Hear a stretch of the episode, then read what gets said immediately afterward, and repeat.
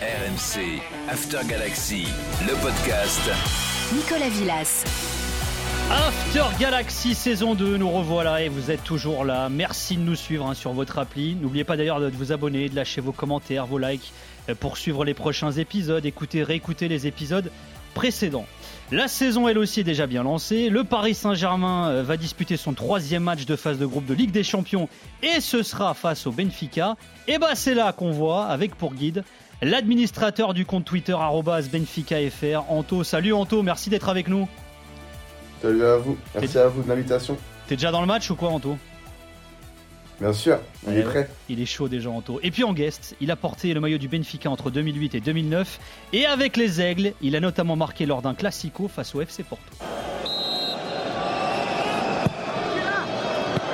Desvio de e o golo do Benfica. É Yabda a tirar para o fundo da baliza de Elton, colocando o Benfica em vantagem no marcador. Na sequência de um pontapé de canto marcado por José António Reis, o Benfica passa para a frente do marcador no Dragão. Et il est là, Hassan Yebda. Salut Hassan. Salut Villas. Ça fait plaisir de te revoir. Ouais, c'est vrai, ça me fait plaisir. Ça, ça fait un moment euh, déjà. Merci d'être avec nous, en tout cas Hassan. Donc passé par le Benfica entre 2008 et 2009. Bon souvenir le Benfica? Oui, oui, un très gros souvenir pour moi. C'est vrai que ça fait maintenant une dizaine d'années, mais, euh, mais c'était quelque chose de nouveau, un nouveau pays, euh, beaucoup de choses à découvrir et euh, j'en garde de très très gros souvenirs. On l'a entendu hein, sur ce but là qu'on vient d'entendre. Corner tiré par José Antonio Reyes, le défunt José Antonio Reyes. Ouais, paix à son âme. Ben, J'avais une relation particulière avec lui parce que quand je suis arrivé au Benfica, euh, lui venait d'Arsenal, Real Madrid, etc. Donc je le voyais avec les gros yeux quand même. Et c'était mon compagnon de chambre au final. Et comme je parlais déjà un petit peu espagnol, donc euh, on a tissé des, liens, etc. Et, c'est vrai qu'aujourd'hui, euh, quand j'y repense, ça me fait mal, ça fait mal au cœur, mais euh, voilà, c'est la vie. C'était quelqu'un de très joyeux et voilà, ça a été un plaisir en tout cas pour moi de, pouvoir jouer avec lui. Alors on pense à lui, on pense à sa famille, bien sûr. Alors le commentateur de Sport TV n'était pas hyper, hyper expressif sur ton but face au FC Porto. Alors histoire de compenser, on a décidé de ressortir ça.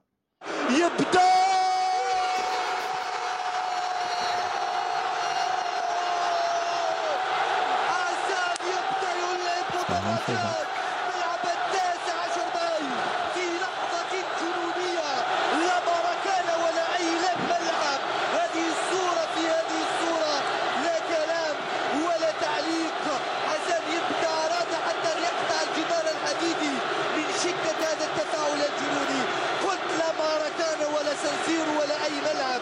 جمهور من ذهب جمهور من ذهب وحسن يبدأ يلعب كل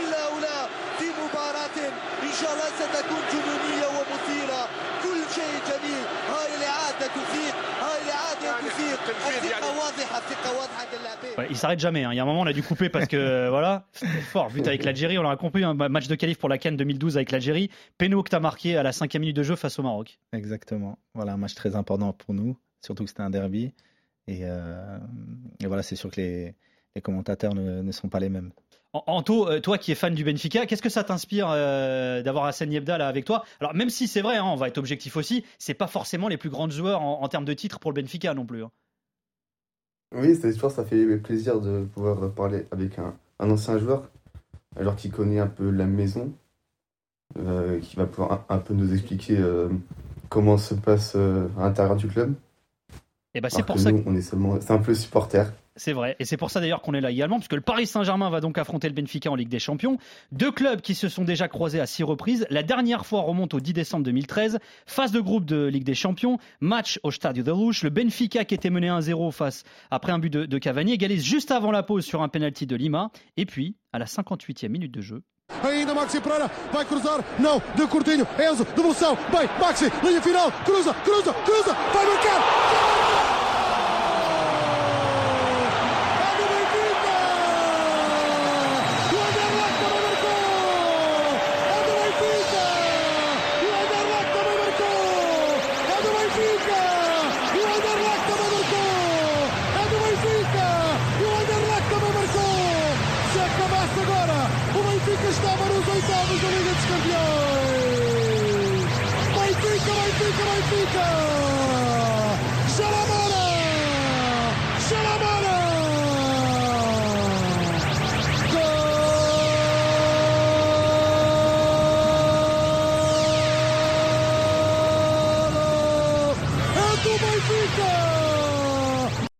but de Nico Gaëtan qui marquera la victoire 2-1 du Benfica. Tu vois, il n'y a pas que les commentateurs algériens hein, qui font des trucs de fou. euh, Exactement. à, à Seine, hein.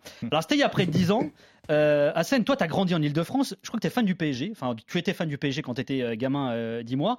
Tu as joué au Benfica. Est-ce que tu dirais que pour la confrontation qui arrive là en Ligue des Champions, le PSG est archi favori? Bien sûr qu'il est archi favori. Bon, c'est vrai que j'ai toujours été fan du, du PSG.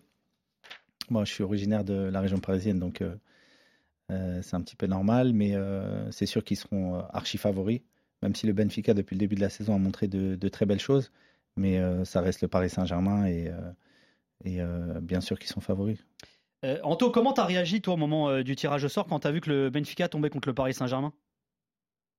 Alors moi j'étais content parce que je me suis dit que je pouvais aller voir le match euh, au Parc des Princes. Voilà, mais sinon euh, oui c'est enfin euh, moi j'ai réagi plutôt euh, assez content parce que euh, on va pouvoir se confronter au PSG donc à l'indice UEFA France Portugais, je trouve ça toujours intéressant. Ça change du Bayern de l'année passée. Donc ça va être un bon match. On peut rappeler que les clubs français n'ont jamais gagné chez nous depuis 15 matchs. Le PSG n'a jamais gagné chez nous tout court. Donc ça être, euh, je pense, une très belle double confrontation. Alors Hassan, tu le disais, hein, le PSG et toi, finalement, c'est une histoire d'amour qui s'est jamais vraiment conclue. Il y a eu beaucoup de rumeurs, beaucoup de contacts même. hein. Alors après tes passages au Benfica, euh, après ensuite quand tu étais au, au Napoli, est-ce que c'est un regret d'avoir jamais joué pour le PSG finalement? Euh, bien sûr que si. C'est normal, j'ai toute ma famille ici. J'aurais aimé jouer au, au Paris Saint-Germain. Mais après, ça reste. euh, voilà, j'ai fait ma carrière comme, il- comme il se doit, dans les clubs où j'ai été. Et aujourd'hui, j'ai aucun regret. Et pourquoi ça s'est jamais fait alors? En fait, il y, a eu des- il y avait eu des contacts lorsque j'étais au Mans déjà, avant d'aller à Benfica. Euh, il y avait eu certains contacts et au final, euh, voilà, ça s'est pas concrétisé. Et euh, j'ai signé au Benfica. Et ensuite, quand, lorsque j'étais au Benfica, il y a eu encore euh, quelques approches. Ça s'est pas fait. Et puis, euh, et puis après, plus rien. Et puis tu as fait ta belle carrière. Mm. Ouais. J'ai fait ma carrière, ouais, c'est ça. Et on va analyser dans le détail le Benfica d'aujourd'hui, celui qui attend le Paris Saint-Germain.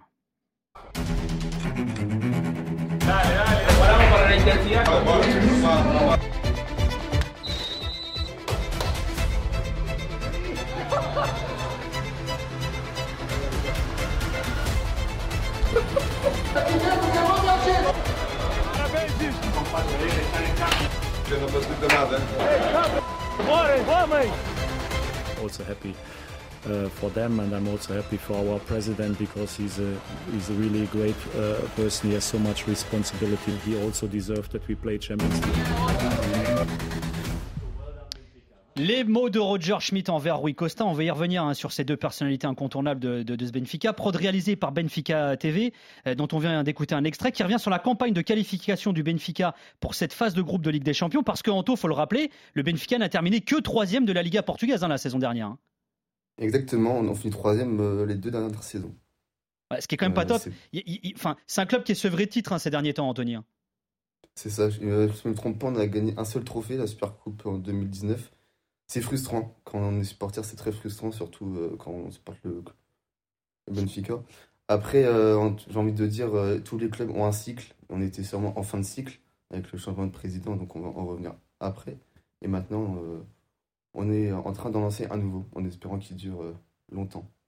En 2008-2009, tu avais terminé troisième de la Liga portugaise également euh, à Seine. Est-ce que quand on est joueur d'un club comme le Benfica, terminer troisième de la Liga portugaise, est-ce que c'est un échec? C'est une catastrophe. Ah ouais, vraiment? Ouais, c'est vraiment une catastrophe. Nous, c'est vrai qu'on avait très bien démarré euh, la saison. Jusqu'au mois de janvier ou février, on était invaincus. Et, euh, et ensuite, voilà, il y a eu quelques soucis dans, dans le groupe, etc. On a, on a eu de mauvais résultats. On a fini troisième, mais c'était vraiment une, une, une catastrophe. Un club comme euh, le Benfica doit finir champion. Grosse pression du coup à l'époque? Ouais, bien sûr, grosse pression. ouais. Et depuis le début de saison, le Benfica compte 13 victoires en 13 rencontres jouées, hein, toutes compètes confondues. C'est le meilleur début de saison du Benfica depuis euh, 80 82-83. C'était Sven Goran Eriksson, hein, l'entraîneur à l'époque. Le SLB qui vise la Liga, qui lui a échappé euh, lors de ses trois dernières saisons. Mais quel est donc l'objectif du Benfica en Ligue des Champions? Réponse de son entraîneur Roger Schmidt. Äh, Eine Gruppe ist mit, mit Paris und Juventus ist natürlich, äh, klar, ist nicht einfach, aber ist jetzt auch nicht unmöglich. Also ist jetzt nicht so, dass wir sagen, äh, wir sind zufrieden, wenn wir Dritter werden. Also wir wollen schon versuchen, in die K.O.-Runde zu kommen, ja klar. Voilà, un groupe avec le PSG, la Juve, et ce n'est pas, c'est, pas facile, mais pas impossible. On ne se satisfera pas de la troisième place. On veut passer en huitième, dit le technicien euh, allemand. Anto, le Benfica s'en sort plutôt pas mal en Coupe d'Europe ces dernières saisons. Hein.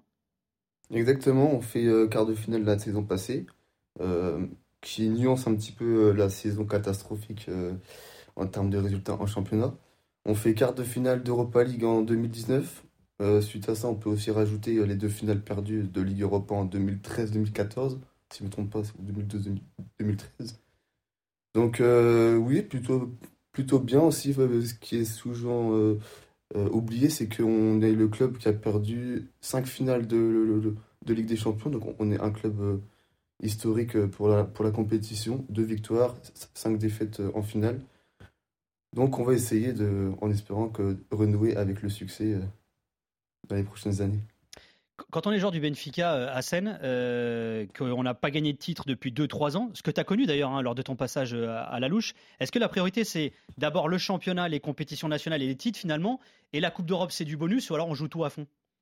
Non, c'est sûr que lorsque ça fait un, certain laps de temps qu'on n'a pas gagné le championnat, on est vraiment focalisé sur le championnat et c'était l'objectif premier.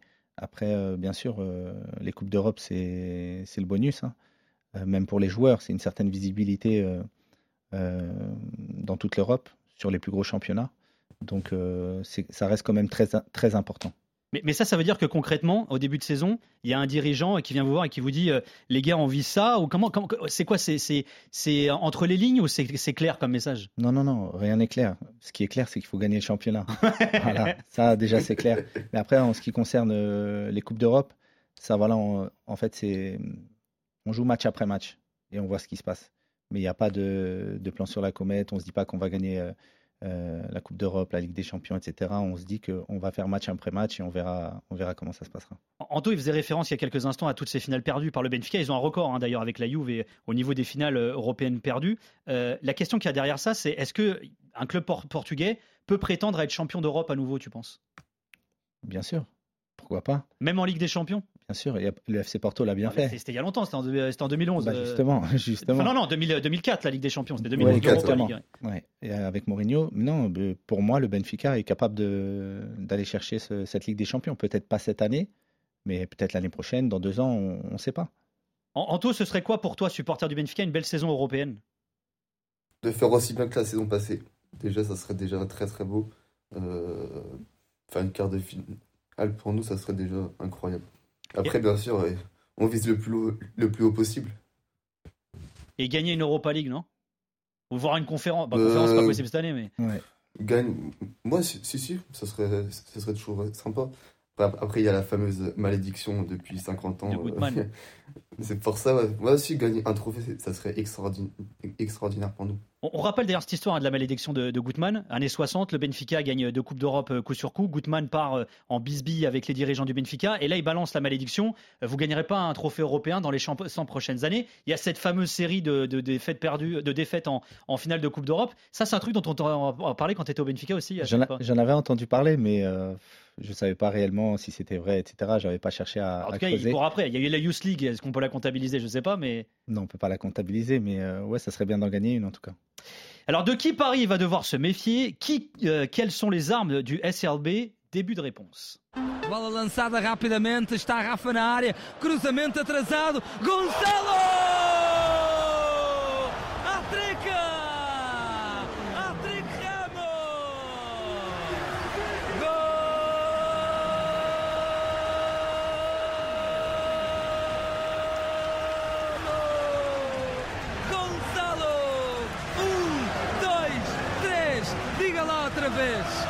Retenez son nom, hein. Gonzalo Ramos, Gonzalo Ramos. Il avait claqué un triplé au troisième tour préliminaire de Ligue des Champions face à Midland. Jeune offensif de 21 ans qui est le meilleur buteur du Benfica cette saison. Il a même été convoqué pour la première fois en se laissant par Fernando Santos euh, lors du dernier rassemblement.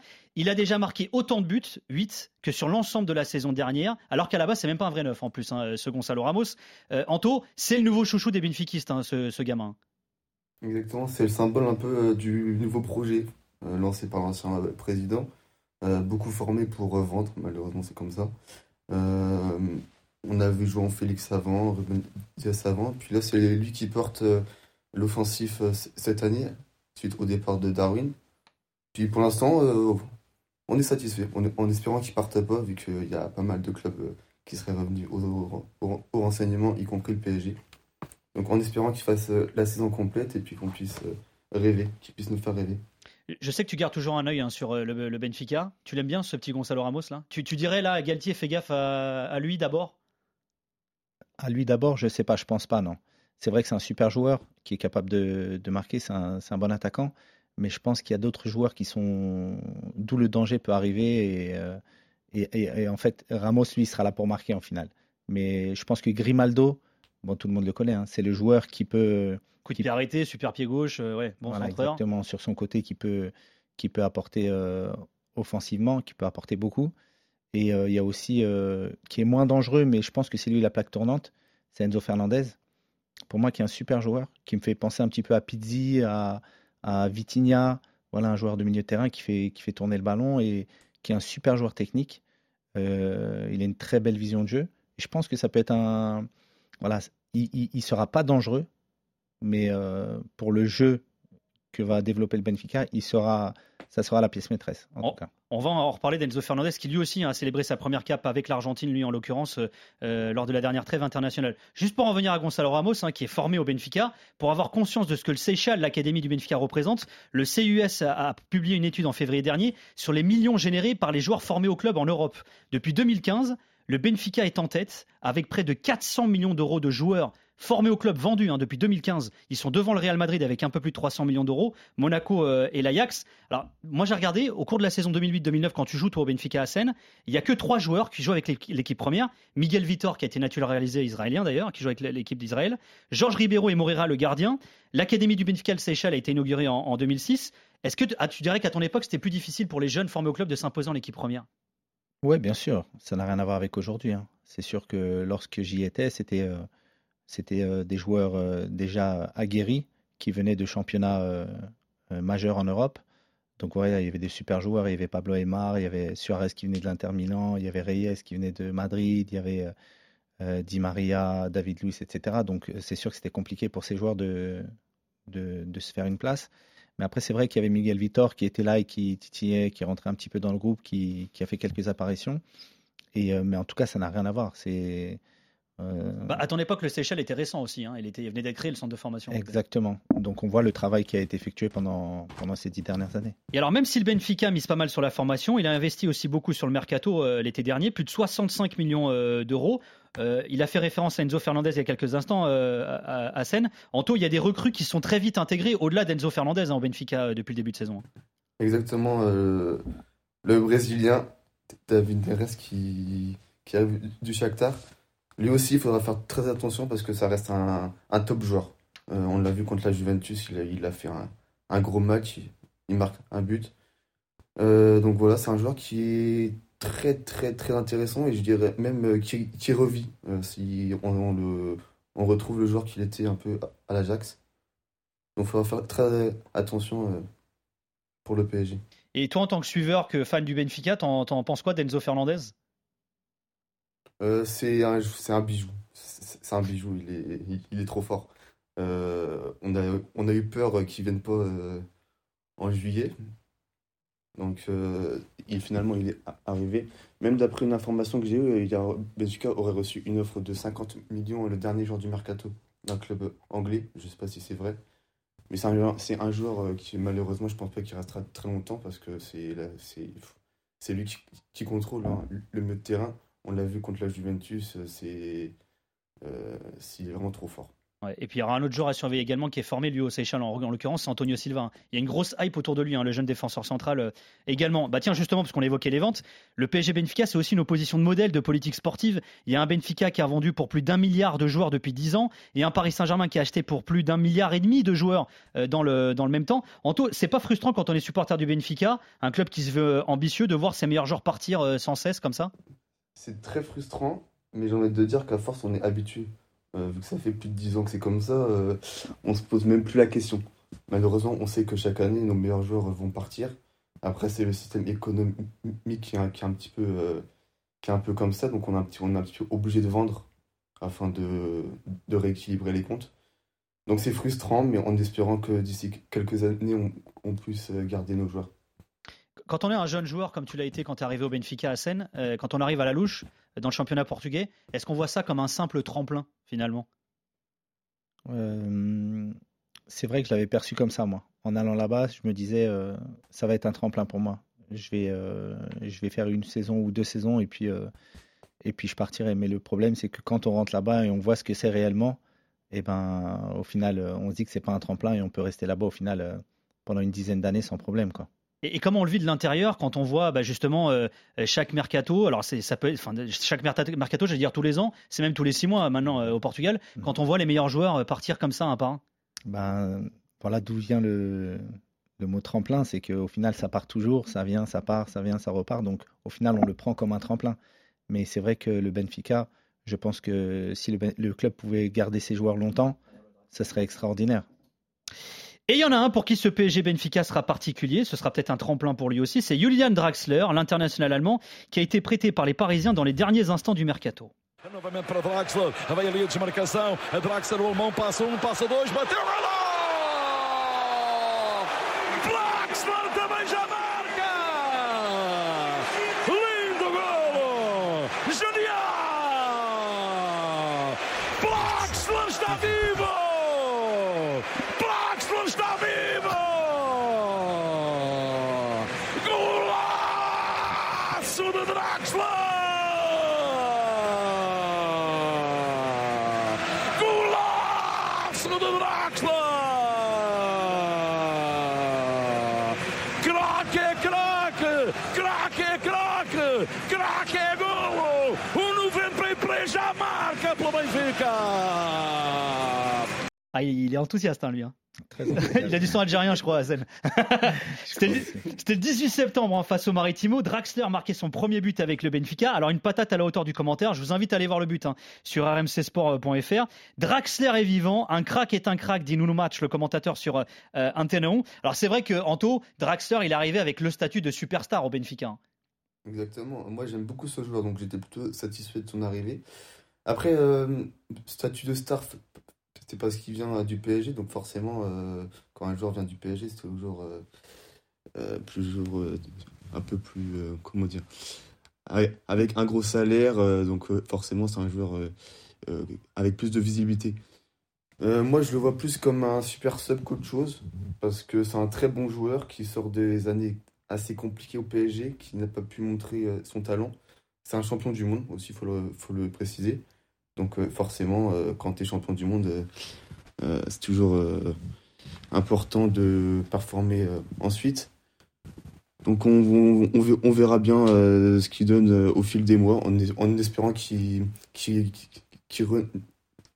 comment dire Enfin, qu'il arrive à se relancer. Ouais. ouais. Ouais. ouais exa- exactement Ah, comme David Neres Ju- Juste, j'allais dire, ouais. Anto, tu faisais référence, il est champion du monde, Draxler. Il y a eu que 5 champions du monde dans l'histoire du championnat portugais. Tu les connais ou pas, Hassan? On va voir si t'as révisé, si t'as lu ce que je t'ai envoyé surtout. Euh, Si, si, j'ai lu, j'ai lu, mais je me rappelle plus. Bon, il y a. Casillas, c'est l'un des Ouais. plus récents. Euh, Adil Rami, c'est le plus récent d'ailleurs. Enfin, c'était le plus récent Oui, jusqu'à au. Portugal. Qui a joué au bien Boavista. Il y a Cap de Villa qui était passé par le Benfica. Et puis Anderson Polga qui était au Sporting dans les années 2000. Il avait été champion euh, en en 2002 également. Est-ce que tu le vois comme un super sub, Draxler au Benfica, comme le dit Anto Hassan?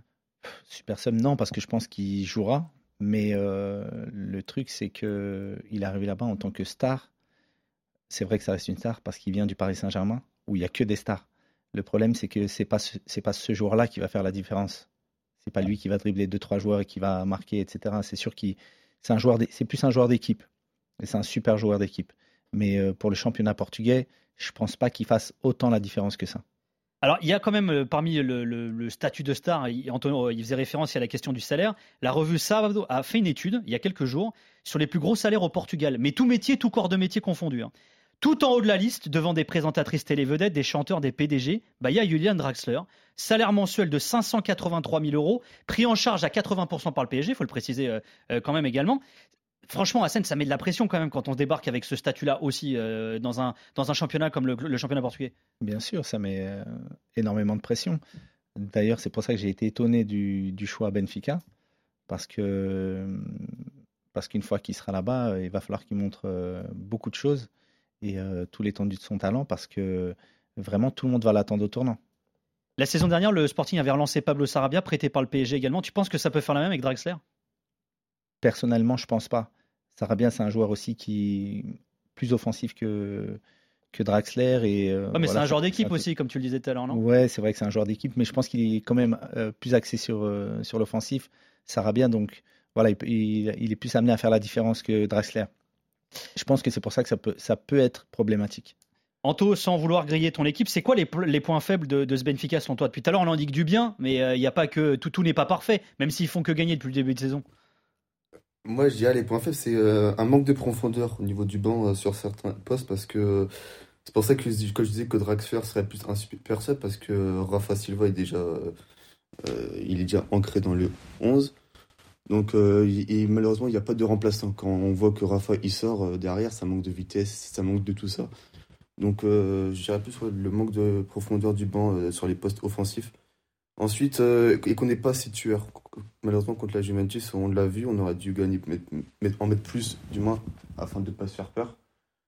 Donc, c'est un peu les deux points faibles que, que je remarque. Après, euh, vu qu'on n'a pas encore eu de gros tests, on va dire, là, c'est vraiment le, le premier gros, gros test de la saison contre le PSG. Donc, on pourra faire vraiment une grosse conclusion après, je pense. Alors, il y a aussi des supporters euh, du, du, Paris Saint-Germain qui nous écoutent. c'est quoi le point faible du, du Benfica selon toi, Hassan? Pour moi, selon moi, euh, ce serait peut-être la charnière centrale. Il y a beaucoup de blessés, hein, on le rappelle. Hein. Morato, Verissimo, Joan Vitor. Ouais, je pense que ça serait plus euh, la charnière centrale avec Otamendi, qui n'est pas non plus euh, super rapide. Quand on voit des joueurs comme, comme Mbappé qui peuvent utiliser la profondeur, ça peut, ça peut être problématique, c'est sûr. Et question inverse, il y a aussi des supporters du Benfica qui nous écoutent. C'est quoi le point faible du PSG selon toi? Il n'y en a pas. Tout de suite. Non, non, je rigole. Non, voilà, tout le monde connaît le PSG et euh, ça serait compliqué de, de, trouver un, point faible, à part que sur les relances, peut-être presser euh, Donnarumma et essayer de voir ce qui se passe, mais si c'est lui qui joue. Bah, on a souvent tendance à dire que le trio euh, défend pas forcément de façon coordonnée ou défend pas tout court d'ailleurs, mais offensif. Ouais, c'est vrai que depuis le début de saison, ils défendent un peu plus que, que la saison passée. Mais euh, oui, on va dire que ça peut être euh, un des défauts de cette équipe. Impossible d'évoquer euh, le Benfica, ce Benfica, sans s'arrêter sur son président. À l'été 2021, Rui Costa, ancien joueur légendaire des Aigles, succédait à Luis Felipe Vieira aux commandes du SRB. Sou a partir presidente do Sport Lisboa e Benfica, na exata medida dos estatutos do clube. Assumo esta liderança com o mesmo orgulho, a mesma paixão e compromisso com que vesti pela primeira vez a camisola do nosso Benfica.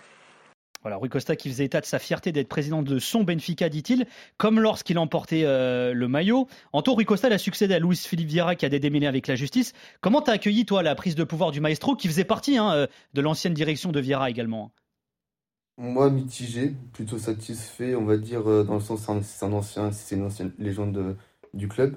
Mais oui, comme tu dis, il, il, faisait partie un peu de la clique à, à Vieira. Donc euh, voilà, on voulait, nous, c'était surtout. Euh,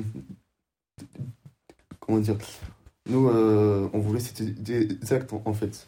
Après, les paroles, c'est bien, mais on voulait des actes pour, pour lancer un cycle. Et pour l'instant, je l'ai trouvé très, très, très intéressant avec Georges Jesus qui l'a évincé, puis ensuite Elson Verissimo. Il a pu préparer le, la saison, il l'a préparé en amont. Et euh, je trouve que pour l'instant, il fait un travail très remarquable.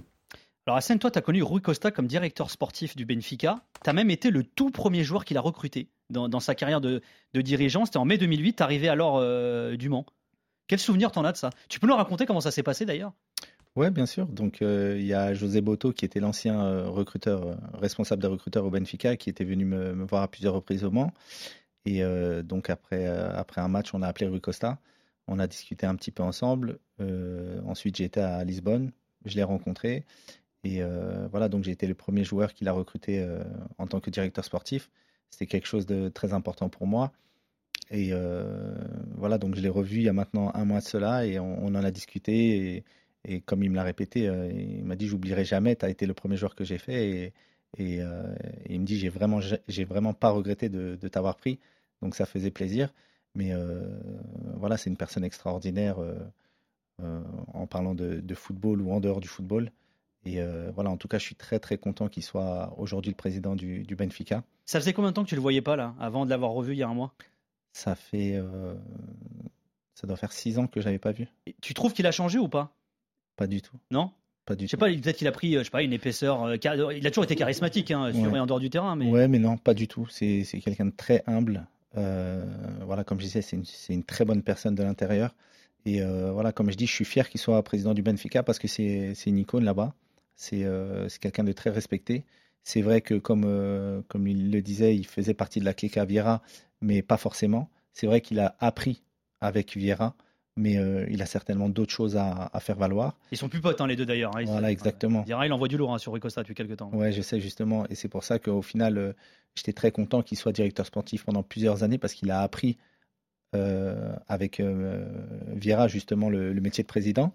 Et, et aujourd'hui, je pense que ça se passe bien, très bien même. Et il a montré du caractère depuis qu'il est, il est présent. Et, et aujourd'hui, voilà, je suis, je suis vraiment très heureux pour lui. Un petit prono pour terminer, les gars, sur ce, ce Benfica euh, Paris Saint-Germain. Anto, tu dirais quoi? Benfica Paris Saint-Germain, Ouais. euh, match aller, euh, une petite victoire 2-1. Du Benfica, bien sûr. Benfica, ouais, bien sûr. Tu dis quoi, Hassan, toi? Moi, je dirais euh, 2-1, Mais pour Paris? Benfica. C'est vrai? Ouais. Tu les vois gagner quand même? Ouais. Tu disais ils sont archi favoris, le PSG, mais. Ils peuvent être favoris, mais euh, sur un match, euh, tout est possible. On connaît, on connaît les, les belles soirées de Ligue des Champions. Vous avez tous les deux misé deux en tout cas. Ouais. On verra la cote, tiens, on verra ça. Merci beaucoup Anto euh, d'avoir été avec nous. Anto que vous pouvez suivre hein, sur le Twitter à travers le compte @benficafr. Merci Anto. hein. Merci à toi pour l'invitation. Merci, merci beaucoup Hassan Yebda. Euh, on peut retrouver où d'ailleurs maintenant lui en revanche? On te retrouve où Hassan? On me retrouve où Euh, un peu partout sur Paris. Dans des restos je crois. Voilà, Du exactement. fast-food, du resto, euh, taille, euh, vers Porte d'Italie. C'est ça, exactement. C'est quoi la rue? C'est l'avenue de Fontainebleau. Voilà. Un restaurant qui s'appelle Otuk Tuk. Un resto, voilà, un restaurant thaïlandais. et- et voilà. Je vois Jimmy Brown qui me fait OK de la tête. C'est ce que ça veut dire? C'est on va y aller, papa. Mais oui, on va y aller, Jimmy. Avec Bien plaisir. sûr qu'on va y aller. Merci beaucoup, les gars, d'avoir été avec nous. On va maintenant se faire un focus sur l'homme qui est à la tête de cette équipe du Benfica, Roger Schmidt. Le technicien allemand a débarqué à Lisbonne en mai dernier. Yeah, I think it's a, it's a really great club, one of the best clubs in the world, and um, so I think I love football, and if you love football, you love Benfica. Celui qui aime le football aime le Benfica, avait déclaré euh, Schmidt lors de son arrivée au Portugal. Et celui qui aime le foot aime Roger Schmidt. C'est pas Polo Breitner qui va me démentir. Salut Polo. Bonjour mon cher Nico. Alors, je suis ravi que tu sois là pour euh, nous aider à analyser, à, à décrypter, à, à disséquer même Roger Schmidt. On, on va pas se refaire toute sa bio, hein, mais Schmidt, 55 ans, c'est un ex-joueur amateur qui était ingénieur mécanique dans une boîte pour euh, des pièces de bagnole. Il a coaché euh, Preußen Münster, Paderborn, le Red Bull Salzbourg, Leverkusen, Benjingoan et le PSV avant d'arriver euh, au Benfica. Je sais que tu kiffes Schmidt depuis un moment, depuis ses débuts dans le monde pro à Paderborn notamment. Ouais, alors c'est intéressant parce que moi je le connaissais vraiment pas, tu sais. Et puis en fait Paderborn c'est un tout petit club parce que j'ai vécu à Bielefeld et donc Paderborn c'est un petit peu la, la ville de province par rapport à par rapport à Bielefeld. Et en fait ce club s'était spécialisé euh, pour lancer euh, des jeunes coachs, dont Roger Schmidt, dont Brighton Reiter qui a fait monter le club pour la première fois en Bundesliga, donc l'actuel coach de d'Offenheim. Euh, Il y a Schubert qui a été entraîneur à Mönchengladbach en Ligue des Champions, etc. Euh, Baumgart aujourd'hui qui est entraîneur de, de Cologne par exemple. Et en fait Roger Schmidt, euh, ben c'est extraordinaire. Il arrive à Paderborn, euh, il, il passe un an seulement, il manque de monter alors que à l'époque on n'avait pas beaucoup de moyens à Paderborn. Et puis tout de suite après, il part à Salzbourg, donc il est repéré par le Ralf Rangnick qui était en train de faire sa révolution dans la galaxie Red Bull, etc. Après la période Offenheim. Et puis se passe euh, d'une façon extraordinaire. Il reste deux ans là-bas et il revient à Leverkusen. Et là c'est génial parce que euh, j'avais jamais vu ça. Le fameux gegenpressing on le connaissait en Allemagne via ce qu'avait fait Jürgen Klopp au Borussia Dortmund, mais là c'était poussé à un extrême, c'est-à-dire dès le, le- dès le coup d'envoi de la rencontre, tu avais tous les joueurs qui couraient pour récupérer le ballon et être en position d'attaque, et donc c'était vraiment, il y avait un côté extrémiste dans ce football-là, pas forcément toujours beau à voir, mais en tout cas ça changeait de ce qu'on pouvait voir dans une logique euh, de Guardiola par exemple, et là moi Roger Schmidt, je suis vraiment tombé amoureux de lui. Alors, tu as commencé déjà à y répondre un petit peu, mais les débuts de Schmidt au Benfica sont euh, parfaits. Hein, 13 victoires sur ses 13 premiers matchs, toutes compètes confondues. C'est quoi le style Roger Schmidt C'est Qu'est-ce qui attend finalement le PSG sur le terrain en Ligue des Champions? Alors, pour moi, il y a plusieurs Roger Schmidt parce que son parcours est, très- intéressant. Le fait d'après Leverkusen et de partir en Chine, puis ensuite aux Pays-Bas, puis aujourd'hui au, Portugal. Euh, si tu veux, au début, c'était vraiment le gegenpressing, donc euh, le pressing à la perte du ballon, etc. Lorsque euh, tu es une petite équipe et que tu rencontres notamment des équipes plus fortes que toi qui eux vont avoir la possession, et petit à petit, le fait de jouer dans des clubs qui ont l'habitude d'être en haut de classement, il a dû modifier un petit peu euh, euh, son style en évidemment par rapport à la culture. Hein, il en parle très bien d'ailleurs au, Portugal. Euh, il peut pas faire la même chose qu'il a fait en Allemagne, qu'il peut faire au Portugal, qu'il doit faire au Portugal, et donc il va petit à petit s'adapter avec la possession. Et donc Roger Schmidt, si tu veux, moi je garde toujours de lui la double confrontation 2014-2015 contre l'Atlético Madrid, gagner 1-0 à l'aller, perdu 1-0 au retour, avec là peut-être le summum de ce qu'a fait Roger Schmidt dans la logique de Ralf Rangnick de la Galaxie euh, Salzbourg. Mais depuis, j'ai vu beaucoup de matchs de lui aux Pays-Bas lorsqu'il était au PSV et j'ai commencé à le voir euh, à, à, à, Benfica. Il est en train d'évoluer un petit peu, notamment euh, sur le fait de la possession, parce qu'il a des joueurs quand même très très techniques.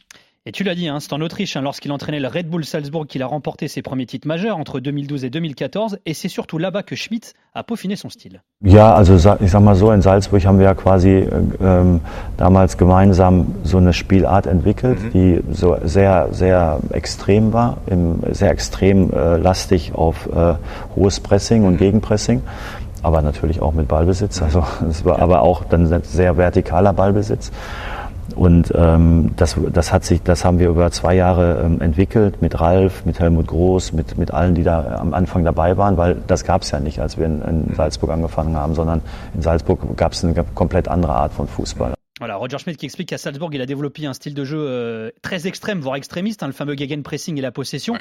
avec, avec Ralph Rangnick hein, notamment, parce que c'est avec euh, Schmidt et Rangnick que le fameux style de jeu euh, si typique finalement de la galaxie Red Bull va être mis en place, hein, Polo. Hein. C'est pas rien quand même. Exactement. Ouais. Non, non, c'est pas rien. C'est ce qu'on oublie, c'est qu'avant cette période-là, on a souvent des anciens entraîneurs. Je pense à Trapattoni, par exemple, donc qui avait toute sa formidable carrière. Et donc à partir de ce moment-là, Salzbourg va, pardon, va un produire ses propres coachs. Toi, qui vient souvent, qui vient souvent de l'Iffering, mais toujours avec le même style de jeu, extrêmement euh, extrême, j'allais dire extrêmement extrême, tout à fait par rapport à ce qu'il produit, c'est-à-dire ce fameux gegenpressing, mais aussi le jeu vertical, c'est-à-dire le contre, le contre et le jeu de transition très très rapide qu'on a pu voir à l'époque aussi avec avec Jürgen Klopp, et c'est comme ça qu'on a vu euh, évidemment euh, euh, bah, Roger Schmidt, qu'on a pu voir Peter Zeidler, qu'on a vu Marco Rose, Jesse March, l'américain aussi, etc. ou ou Gessel en ce moment à, à Salzbourg.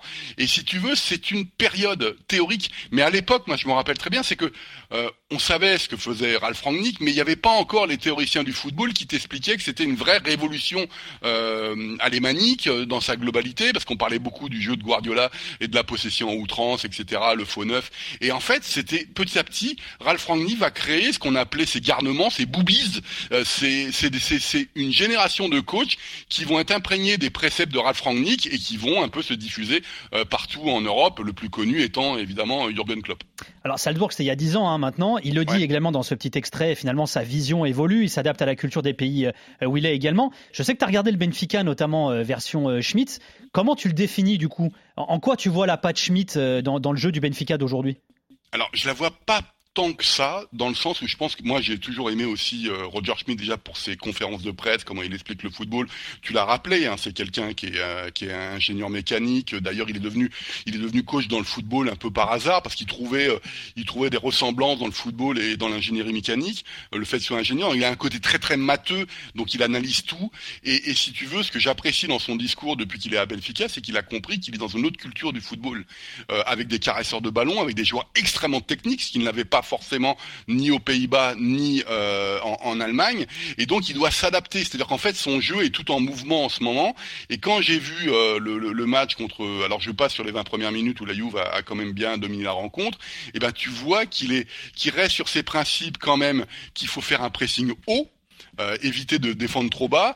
Tu, il évite en ce moment euh, ce que lui appelait le, le, le pressing, euh, les, les, les, pièges à pressing, c'est-à-dire de se retrouver en supériorité numérique dans une partie de la, dans une partie, dans une zone du terrain, pour ensuite envoyer très rapidement le ballon. Je pense qu'il est en train de s'adapter au football, euh, au football portugais, dans le sens où, encore une fois, c'est un jeu très technique. Donc, la vraie question, même si ça marche très bien en ce moment, c'est est-ce que ces concepts à lui, ces préceptes de football peuvent s'adapter à un autre pays beaucoup plus, enfin, je parle sous ton contrôle évidemment, beaucoup plus adapté à, à la technique, alors qu'il demande lui des efforts physiques normalement très très importants.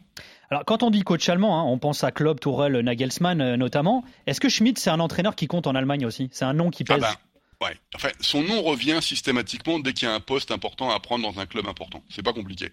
Euh, alors, le problème, c'est qu'on oublie, mais à l'époque où il y avait Leverkusen, donc son passage entre 2014 et 2017, qui a duré un peu plus de deux ans et demi, euh, il a, euh, comment je pourrais dire ça? Il, il euh, À l'époque, Leverkusen était considéré comme le deuxième club d'Allemagne devant le Borussia Dortmund.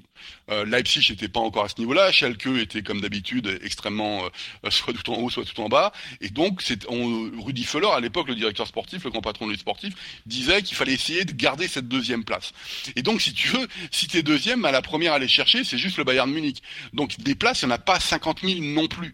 Et moi j'aime beaucoup euh, son parcours parce que il aime beaucoup s'ouvrir aux cultures différentes, et donc il est parti en Chine où il est une légende là-bas en ayant gagné la Coupe de l'Empereur euh, notamment, et puis ensuite il s'est relancé où? Eh ben dans un club évidemment néerlandais. Alors le néerlandais n'est pas l'allemand au niveau du parler, mais il y a beaucoup de ressemblances. Et donc il va il va dans le deuxième club par la taille aux Pays-Bas où il s'adapte. Et donc finalement, est-ce que c'est pas mieux pour lui d'aller chercher la Ligue des Champions, enfin une participation en Ligue des Champions ou des titres dans un club comme le le PSV Eindhoven ou Benfica par rapport à des clubs entre guillemets qui peuvent espérer au grand maximum une qualification en Ligue des Champions avec euh, en Allemagne? Et on a beaucoup parlé de lui lorsqu'il y a eu l'argent qui a été euh, investi euh, au Hertha Berlin, par exemple, pour monter ce grand projet qui est un bid total aujourd'hui, hein, le, le, le, fameux Big City Club au Hertha Berlin. On a beaucoup parlé de lui, il n'a pas voulu. Donc il a fait le PSV Eindhoven, il a fait évidemment, euh, il est aujourd'hui à Benfica, mais je pense qu'il va revenir en Allemagne un jour, même si ben, l'âge il avance aussi en âge, hein, il est plus tout jeune non bah, plus. 55, hein, 55 ans. ans. Alors justement, c'est la question que j'allais te poser. Pourquoi est-ce qu'il n'est pas dans un très grand club, d'un très grand championnat finalement? Et qu'est-ce qui lui manque? Alors, quand tu vois son parcours, il y a, a l'affect que tu peux avoir par rapport au style de jeu qu'il a développé, ses réussites, hein, parce qu'il gagne la coupe, la coupe des Pays-Bas. Il est, il en ce moment, il est en tête, il est en tête au Portugal. Il gagne la, il réussit des belles choses en qualifiant deux fois de suite pour les huitièmes de finale. Euh, enfin, deux fois en trois ans, euh, le, le en huitième de finale. Mais peut-être qu'il lui manque un grand parcours, une grande épopée européenne pour euh, regarder ce qui se passe maintenant. une équipe de première ligue pourrait très bien l'appeler. Il n'y a pas de souci avec ça pour le, le pour euh, moi je pense que c'est plus une question de réseau de ce qu'il a envie mais je pense qu'il va revenir un jour en Bundesliga dans un gros club allemand donc ce sera peut-être le Borussia Dortmund dans dans deux ans ou ou peut-être Schalke qui va revenir au, euh, en haut de l'affiche j'en sais rien. Mais ce qui est sûr c'est que bah peut-être qu'il peut-être qu'il faudrait un club français, je sais pas, l'Olympique Lyonnais, ça serait excellent pour lui par exemple, je pense. Enfin encore une fois, il m'a très bien à Benfica pour le moment, mais c'est peut-être ce qui lui manque. Et surtout quand tu vois son parcours au PSV Eindhoven, parce que j'avais vu beaucoup de, de matchs de lui, eh ben il fait ce qu'on attend de lui. Bon ben le plus fort c'est l'Ajax, donc lui il finit second, donc il se compense en récupérant une coupe, une coupe des Pays-Bas. Tu le vois en match, il se qualifie pas pour la Ligue des Champions parce qu'il se fait, il se fait taper en qualification. Il va en Europa League, il fait pas de performance par rapport à Monaco, etc. Donc il se fait éliminer par Leicester alors qu'il méritait de passer. Donc il lui manque peut-être et le match contre la Juve est peut-être son plus grand succès en fait.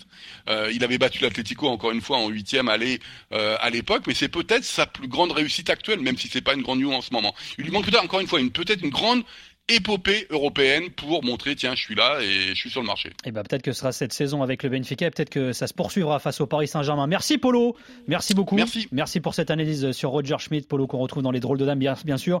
Merci Jérôme Thomas à la production, merci Charline Fina à la réalisation. On vous souhaite un bon Benfica Paris Saint-Germain sur RMC et on se quitte avec l'hymne du Benfica repris par la chanteuse portugaise Marisa Lich sur un air de fado.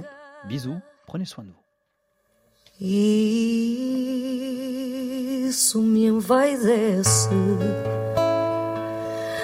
Tenho a genica que a qualquer engrandece.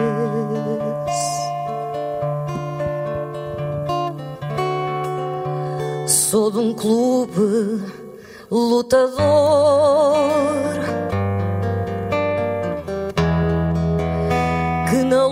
luta com fervor